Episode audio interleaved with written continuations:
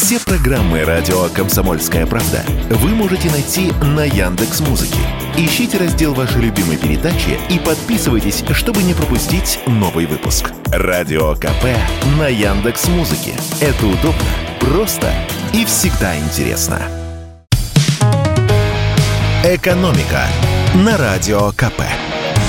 Здравствуйте, дорогие радиослушатели! В эфире наш ежедневный обзор главных экономических новостей.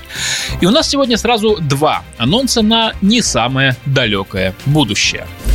С 1 февраля по решению правительства в российских магазинах начнут блокировать продажу товаров с истекшим сроком годности. Эксперимент продлится полгода, до 1 августа.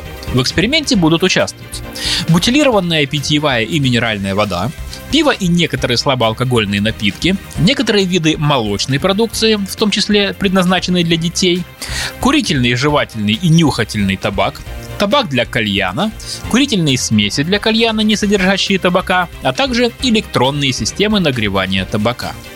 Зам председателя общественного совета при Роспотребнадзоре Олег Павлов рассказал нам, что если взять результаты проверок торговых сетей, то реализация просрочки ежегодно входит в тройку самых распространенных нарушений. Почему так происходит? Эксперт называет две причины. Первая – у некоторых торговых сетей нет специального оборудования или программного обеспечения, которое позволило бы автоматом определять просрочку. А еще недостаточно персонала, который мог бы или хотел бы это делать вручную. И вторая причина – это обычная недобросовестность, когда просрочку сознательно оставляют на полке, чтобы не выбрасывать и не терять деньги. Итак, как же будет работать механизм отсеивания просрочки? Дело в том, что информация по каждой единице товара, в том числе и срок годности, содержится в специальной базе данных. Кассы в торговых сетях будут подключены к этой базе, и если на кассе появится информация, что срок годности истек, то кассир получит подтверждение и продажа заблокируется. Важный момент. Магазин может не только внедрить у себя такую систему, но и не внедрить.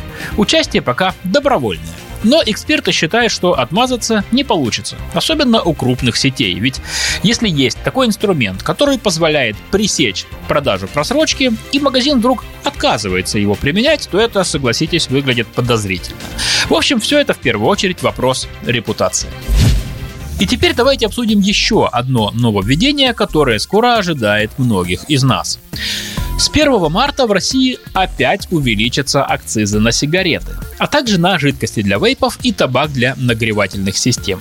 Это повышение внеочередное. С 1 января ставки акцизов уже поднимались. Как указано в пояснительной записке к поправкам в налоговый кодекс, цель этого повышения более справедливое налоговое регулирование и максимальное привлечение дополнительных доходов от никотин содержащей продукции в федеральный бюджет.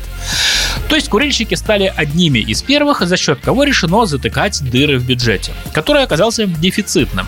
Расходы казны в этом году будут выше доходов на 3 триллиона рублей. И вот 100 миллиардов из них хотят дополнительно получить с курильщиков. Самый главный вопрос, конечно, как все это ударит по кошелькам рядовых курильщиков. Начнем с сигарет.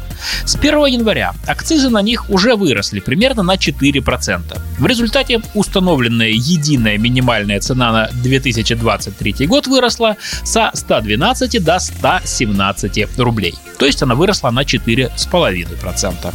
А с 1 марта еще плюс 2% к акцизу. Эксперты предполагают, что все это в сумме приведет к подорожанию сигарет за этот год примерно на 10%. Причем повышение будет, скажем так, размазано по всему году. Продавцы не станут повышать цены резко, чтобы не распугать покупателей. Теперь берем калькулятор. В среднем пачка сигарет сейчас стоит 150-200 рублей. Значит, приготовьтесь прибавить к этой сумме еще 15-20 рублей. И если в месяц курильщику требуется 20-30 пачек, то ему придется дополнительно выкладывать от 300 до 600 рублей каждый месяц. С электронными приспособлениями для курения ситуация немного другая. Ставки акцизов на жидкости для вейпов и нагревательный табак повышаются с 1 марта сразу на 11% или на 2 рубля с миллилитра до 20 рублей за миллилитр. При том, что с 1 января акциз уже вырос на 6%. Правда, с 1 марта отменяется акциз на сами устройства. В результате прогнозы на 2023 год в целом такие. Сами вейпы, жидкости и табак подорожают сильнее обычных сигарет примерно на 20%. Все это станет дороже. То есть, если флакон с жидкостью сейчас стоит, допустим, 500 рублей, то к концу года он будет стоить уже не меньше 600. Если, конечно, к тому времени вейпы у нас вообще не запретят. «Экономика» на Радио КП.